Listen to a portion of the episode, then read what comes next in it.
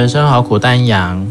台湾社会怎么了？五一劳动节到了，没错。我们录音的同时就是五月一号了。嗯，我们是有放假的，好像只有老师没有放假嘛？对。你有放假吗？我有哎、欸，我们有可以放假。因为你不是老师。对。所以五月一号是一个对某一些人来说是三天的连假哦，五一劳动节，所以有六日一三天的连假。但是这次呢，这个台铁有应该说大部分九成以上的司机员都联合工会罢工，嗯，也不叫罢工啦，就是那天他们也都休假嘛，对，因为都老公嘛，OK，没错。所以就好像这个以前也常出现啦，哦，应该说无论是哪一个部分的劳工啊，运输业，运输业其实比较辛苦的是，常常会是在这个假期、连续假期啦、年假啦、特殊的节日啦，这种都要特别还要加班，对不对？嗯。像跨年的时候，那个捷运哦，美捷，然后反正过年过节这个相关的客运啊、火车啊、或飞机运输啊、船运啊，这些都是一定是要加班的。但为什么这一次会有串联大休假这件事呢？或它就是一个集体的罢工行为？嗯，是因为对于台铁长期的政策不满吗？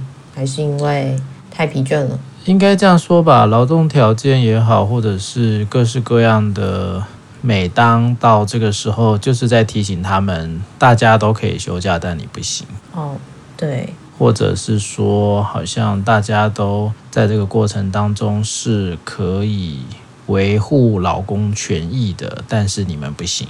其实我也比较想到的是，这一波疫情这两年多来，有很多医疗人员其实也会变成这个样子啊。但你知道医护一直没有办法大罢工，你知道为什么吗？因为会有处罚的问题。嗯，所以这个基本上医护大罢工不是不行啊，应该这样说吧，就是说其实有很多是这种所谓的道德感哦。当然，这个医疗是有一些相关的法规啦，法规的限制哦。但其实像我们在讲，这又会回到我们一直在提到的是台湾对于人这个东西其实并不是那么看重哎，嗯，这个好像也讲烂了，对不对？对啊，所以好像透过这一次的事件，你就会看到的是，那好像政府或者是这个是什么部啊？交通部嘛，所以也都还是非常这个想要好好的去调节大家的，好像要安抚啦，所以又有种叠对叠的感觉，有没有？就是什么又要找谁去开车啊，谁去干嘛啦？那有时候台铁公司他们的反应就是使出了什么叫类火车？类火车是什么呢？就是用游览车。有，我今天有看到。所以叫类火车。嗯，然后他就说，就是用这样接驳的方式，希望可以替代，就是这些不方便的民众。可以有一些替代方案，这样，但其实使用的人也没有很多啦。但在网络上，其实像我们同温层厚嘛，所以往往都会比较常听到的是，大家觉得支持啊，对不对？对。然后又会觉得说这应该啊，然后大家又怎么样？没有火车怎么样？不能坐其他交通工具吗？嗯。但总是会有一些人就会有一些不同的意见，对不对？当然啊，当然。嗯，你应该可以模仿一下吧。例如说，我也很久才放假，哎，你为什么不在其他天罢工，硬要在这天罢工？我也要回家，嗯、我家就是没有高铁可以去，怎么样？就是，或是说台铁就是要台铁就是要服务我啊！你当初选的这个工作，你就应该要好好做下去啊！现在抱怨什么？你就应该要吃苦耐劳啊，不然你就不要领这个钱啊！没错，不爽不要干啊！对，这应该是蛮常听到的声音吧。这超级多啦，很多在医疗里面其实都好好好像哦，应该蛮多我们的医护人员应该也都蛮有感觉的，对不对？对啊，我记得有有一阵子应该是什么啊，机师吗？还是空服员？嗯，好像也是一样嘛，不爽不要干。对不对？对很多人都会用这种方法去，好像很简单的就把这些劳动条件的一些问题就把它忽略过去了。嗯，哎，阿伯利许白诺呢？到底你想怎么样之类的？这个是什么样的心情啊？我觉得应该是回到更大一点的文化，就是在这鬼岛上大家都很苦吧，所以那个苦就是我已经很苦了，那没道理你不苦啊，然后我们就应该要接受这样子的苦，所以就是持续的运作下去。我觉得这是一种想法吧，可能会觉得概念是吗？我觉得就会有一种，嗯、呃，反正。这本来就是应该要承担的东西啊！啊你不帮帮忙啊，我我怎么办？或者是说，就这受苦这件事情，大家受苦啊，那你去反抗也没有用啊！就是长久以来都是长这个样子，我觉得有种无助跟无力感吧。或者好像有些人常会说，你应该去找你上头的人去讨论这件事吧。哦，跟这好重合估，对不对？对。然后很多我们医疗人员也是啊，啊你薪水、你劳动条件不好，你要跟卫福部讲啊，你为什么把这些东西放在我们？我们老百姓是无辜的呀，对不对？嗯、我们也有缴健保费的呀。嗯。但这其实我觉得就是要让大家能够清楚的知道，很多时候如果你能够更去理解啊，我们这些在。某一些行业是很辛苦的状态底下，啊，如果能够有多一点点比较，我们也就是讲同理心吧，或者讲说这就是一种可以去理解我们这一些比较辛苦的劳动阶级，啊，或者是在某些程度上去理解罢工这件事情。我觉得很多时候可能要从罢工的这个本质去了解起来，因为很多时候，因为大部分。这个运输业很长哦，一定就会干扰到某一些人的行程嘛，对不对？嗯，或者是生活的一些计划或安排。那很多时候，这种被打扰，或者是被这种所谓运输耽搁、延误，甚至无法无法成行这件事情，很容易就会让大家很不爽啊。嗯，但那个不爽，很多时候其实很多人来说，他不太能够去了解。呃，那个背后可能很很长，就会被所谓的情绪吧所带着走。我其实也刚刚在听的时候，就在想说，关于同理心这件事情吧，我们很难真的去同理到对方，或是我们到底有没有余力可以去同理，甚至是刚刚在谈的是要去找主管说这件事情，或你应该要自己想办法，也让我蛮有感触的，就会觉得说。好像就又回到说，你自己应该要想办法解决，责任还是会在你们这一群人身上，而不是说全民要共同承担。那刚刚前面在提到的是说，罢工的本质到底是什么？这也会回到台湾人到底是怎么看待罢工的？你不是一个好员工，你不是一个好的人，或是你不努力，你只会抱怨，还是说他其实可以看到更背后的是？整个大脉络的文化的，或者说这个体制的不公平，我觉得好像很多时候我们就很只能很有限的，或是很片面的去解读这样的罢工。我觉得其实也会有一个是我们蛮常会有那种感觉哦，就是你不应该做这件事情。嗯，所以那个就会回应到所谓的家族主义吧，嗯，或者是一个合群。对，有没有？哦，我们是一个群体，那你不应该用你个人的权利，为了维护你个人的私欲，然后导致于大家生活上的混乱。我觉得很多时候，这个是一个我们文化里面很习惯的一种氛围啦。哦，那这个氛围其实也会让我们很常就会遇到像类似这种事情啊。哦，所谓的罢工也好啦，然后出门抗议呀，哦，其实抗议也是我们比较呃近代才会比较合理嘛，嗯，或者也就是说，那个可以有多元声音这件事情，才慢慢的比较习惯。以前那个威权时代，好像我不能说话，或者说好像我一定就是别人叫你做什么，你就应该做什么，哦，不应该有自己的意见。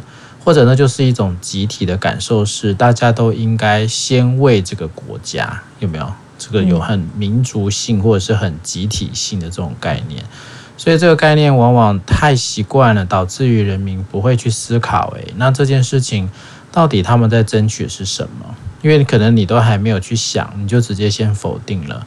哇，这些人真的是来乱的耶！哇，这些人真的很糟糕耶！哇哇哇哇哇，对不对？很多这样的东西其实出来的时候，那好像就不知道该怎么，就不会有那种很很想要去了解的好奇心，好像就消失了。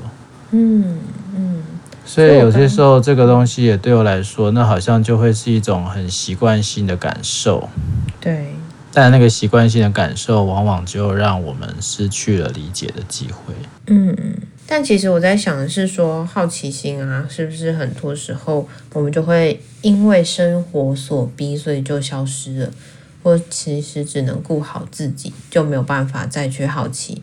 别人的生活、别人的样貌，或是别人的状态，我觉得这论述你最近很多，应该是说 我你在一个疲累的状态里，没有办法再去同理别人。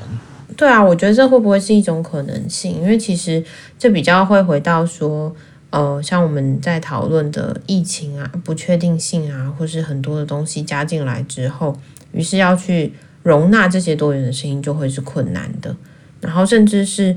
呃，我其实，在看新闻的时候，就刚好有看到裘力，他有去关心乌克兰的那些算是难民吧，还有小朋友。然后，其实他他们也就是想办法在说，诶，其实要多关注他们的需要，或是可能要多听见他们的声音，因为这些声音其实是非常重要的。可是他们可能没有机会，或是没有。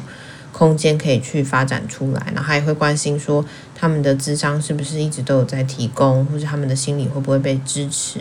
对。然后那时候我就会在想的是，哇，这个文化真的是很不一样的，好像我们在呃关心我们自己的生活样貌的时候，或是关心，我不会说我们都是难民啦，但是某部分我觉得。当我们在看一群人的时候，好像很难直接就会去听说，哎，你真正的声音是什么，或是你到底现在需要的是什么？有时候就会是有点一厢情愿吧。哦，你要这个，那我就给你这个。还是你现在就是在跟我 argue 说你还不够，你没有得到你应有的权益，你没有去为我考量。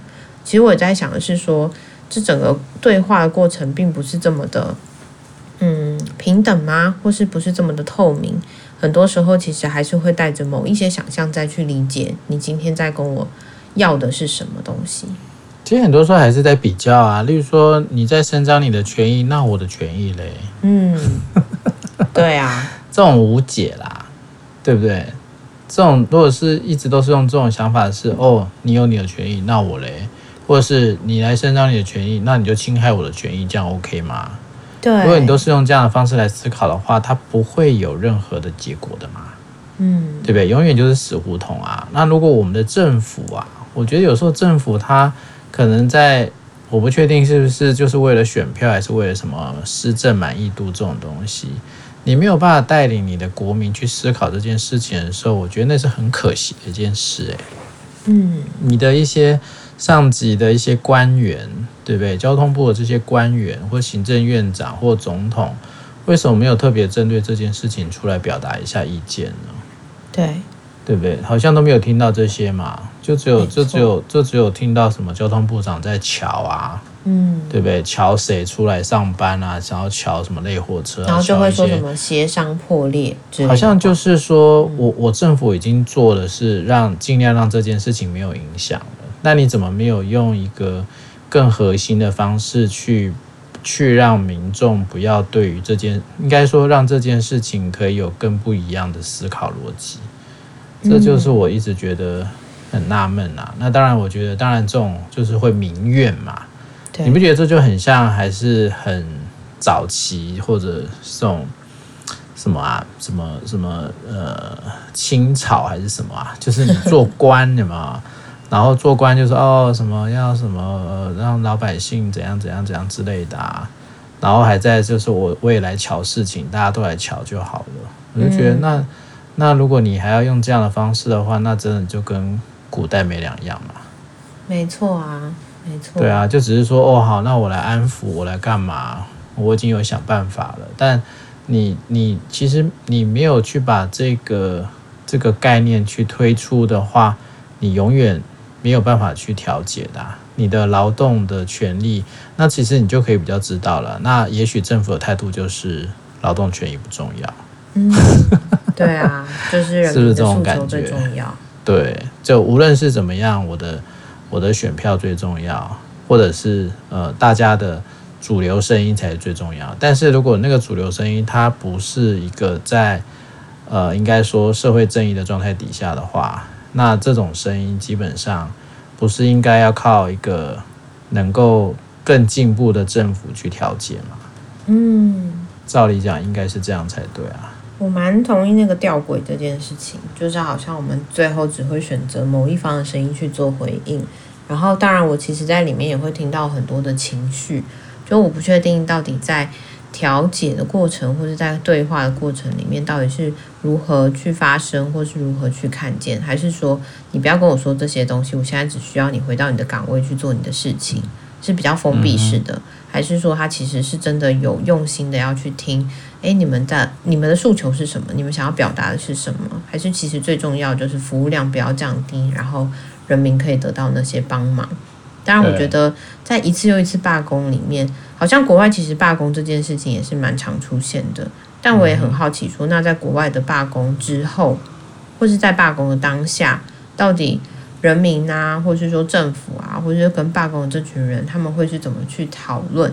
那你在讲社会正义这件事情的时候，我也会在想，好像这是近几年比较常被提出来的一个理念。可是其实社会正义这件事情，好像也没有真的很普遍的在我们的生活里面被彰显，或者它可以被拿出来做讨论。很多时候还是会以道德这件事情作为优最优先的考量，而不是所谓的社会正义。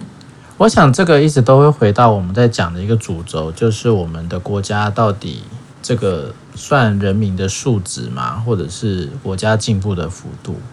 因为基本上，呃，国外的罢工事件一定是更频繁。或者是更平常，对，但是这也不代表他们外国人就没有感觉，他们一样会生气啊，他们一样会不爽啊，这个是这个是都都一样的，因为你一定会引发，如果是运输业，你一定会引发其他人的不方便嘛，对，那不方便就一定还是会有情绪，但是我我只能说我自己在观察这个部分，我觉得就是人就是这样的人的数量的多寡，嗯，所以今天如果。这社会大部分的人，他还是比较能够抱持去理解，呃，为什么会需要有这部分的罢工，或者是罢工背后的理由，还有我又没有办法去去有办法的去有效预备自己的可能会遭遇的不便这件事情，因为有一些罢工他是会先告知的啊，嗯，所以你是可以，就像这一次他如果有事先告知，你是可以用其他的方式去避免这个旅程的嘛，避免旅程的不便。对不对？但有一些这种所谓的比较常会被诟病，就是所谓的不预期的罢工啊。对，这个比较常会引发更大的不爽嘛，对吧？这个可可以想象。但是如果今天是一个已告知，然后也把诉求很清楚的一个罢工，那如果这个罢工你仍旧人民人仍旧选择说我没有要跟这些老公在一起，我还是要继续的指责你，你让我的假期变得很糟糕。嗯，那那个就是人民素质的问题啊。嗯哼，我觉得这好像的确会回到，嗯、呃，包含我们从小到大的公民教育吗？或者说我们到底是怎么去理解别人的需要跟我自己的需要，或者说我们是怎么去理解权益是怎么被提倡的？还是说我们其实就很习惯在一个被压榨的状况里面，不说话就好了？嗯、对，所以这个其实对我来说，我觉得每一次每一次，当然以前是。以前是在那种政府高压的环境，你当然连说都不能说嘛。但台湾毕竟就是已经是一个多元的呃社会了，有多元的声音，这个也是已经越来越成熟的。所以那个成熟的过程，我觉得其实在每一次的罢工事件，我觉得就需要邀请民众要好好的去理解罢工他们的意涵，还有相关。罢工者的诉求，好，还有他是不是已经有做相关的一些配套，或者是能够已经尽量减缓民众的不便？我觉得很多东西，如果真的能够更冷静，或者是更不要用这种哦，我付钱的最大，对不对？哦，什么什么叫什么？顾客最大，顾客永远是对的。顾客至上。对，这种这种东西其实就已经不是一种属于人权的做法了嘛。嗯，对啊，所以这个其实在很多劳动条件也好，或者是薪资结构，还是劳动的一些部分的纠纷，其实都是需要有更多去化解的可能嘛。这个时候台湾才有可能会进步啊。嗯哼。哦，其实我们一直在讲劳权，劳权也很多这种所谓的民间团体一直都在说这件事情。但其实对我来说，如果今天如果从这样的一个罢工事件，我们的人民都没有机会去思考，或者是我们的政府还有一些呃，怎么讲呢？就是地方有利人士，呵 呵这样很奇怪，嗯、就是。我们讲现在很多的意见领袖啦，如果都没有人出来针对这样的一个部分去说些什么的话，我是觉得蛮可惜的啦，对不对？因为一年一次嘛，嗯、那再要等等明年嘛，等明年就又换了一批人了，对不对？其实我觉得这就会回到说，诶，这样罢工的诉求，它会不会在新闻或是媒体上真的占有版面？它占有版面的方向是什么？影响大家的方便，还是说真的把这些诉求可以去谈出来，然后去让大家明了为什么今天会有这样的一个行动？它不单单只是一个罢工这件事情，它可能背后是有很多目的跟意义的。但是我们的媒体或是我们到底是怎么去拣选这些资讯？还是说，其实我们也不让这些资讯可以有足够透明的方式去呈现，我们还是会 focus 在协商破裂啊，我们会 focus 在，诶，这造成大家多少的不便，或是说我们之后的替代方案是什么？那这样罢工的这个行动好像就会被模糊，那模糊就是我们也不太了解它背后的意义是什么，或是说到底在这个后面人民可以怎么去帮忙，怎么去回应，或是怎么去监督政府去做一些。回应吧，不然它好像就会变成是，如果大家都要来瞧事情的话，只是呃哦，先安抚你，然后把你给你一些好处，然后却影响到一部分人的权益，然后再去安抚你，然后再影响到另外一部分的人权益，这样永远也不会有满足，或是进步，或是有改善的一天。是啊，所以我觉得可能很多时候我也蛮期望啦，之后如果比较更有 guts 一点的政府。劳劳工基本上是非常重要的一个阶层呢，但是台湾对于这一块始终没有太多的琢磨，甚至很多劳动权益的各式各样嘛，吼，所以我们还是我们还是其实是以这些商人嘛，吼，或者所谓的财团嘛，哦，把持，哦，我觉得这个还是。很辛苦哦，所以大部分的财富还是拥有在某部分人的手上。对，多希望我们就是那些人，对吗？但这应该也不是重点啊。我只是在想的是，这些政府们每次都在选举的时候就会提说：“哎，我们真的会很关注你们的需要啊，然后我们真的会想办法改善你们的劳动条件啊。嗯”但的确，就像你说的，这群人是占有这个社会里面最大的一群人，那他们的。嗯，条件真的有被改善了吗？权益真的被提升了吗？还是说这些东西都会像是哦，那个基本最低的呃月薪吗？有被做呃一些调整，这样就叫做是我们有关照到你。我觉得有些时候好像也不能太片面去说，到底这个照顾就是呃怎么样才叫做是一个好的照顾。这其实也还是要回到他们的诉求是什么，然后甚至其实不光是台铁、航空业，我觉得应该有很多的服务业，或者说很多的劳工，他们的声音其实是更难被听见的，甚至他们的人是少的，没有办法达到这样这么庞大的一次效果。说哦，我们来做罢工，嗯、很多人其实就是自己要想办法，然后自己要回应自己，我觉得那就会更辛苦一点点。因为以前不都说劳工是心头肉嘛？哦。最柔软的那一个部分嘛，对啊，我觉得这真的蛮有趣的，蛮讽刺的吧？我觉得。好啦，我希望我们可能也可以有那种什么呃什么相关的什么社运人士可以出来啊，就像什么是英国嘛，有个什么工党啊，什么党，嗯、就是比较是走老犬这一块的，嗯、对。但我觉得无论如何。这个部分，它其实应该是一个蛮重要的议题吧？对呀、啊，或者应该也是民众会有感的议题吧？但你就是要明着要跟这些财团对抗嘛？哦，那这个很很明显的没有钱这件事情选得上吗？对。那就会是，就像我们之前在讨论的，一直在讨论重复的事情，那就好像也永远无法对抗。我不要说这是邪恶的力量啊，但某部分它其实就会造成整个天平是歪的，没有办法好好的去站在平等的位置上去讨论一些事。真的，所以你没有了激烈的抗争，你通常就会等着被人家吃的死死的啦。这个好像也是现在的常态，对不对？对啊。那也就这样喽。哦，希望各位这个。明天都能够坐到雷火车，希望大家都可以。啊，希望大家多关注各种职业的劳动权益啦。嗯，好，就到这里喽，拜拜，拜拜。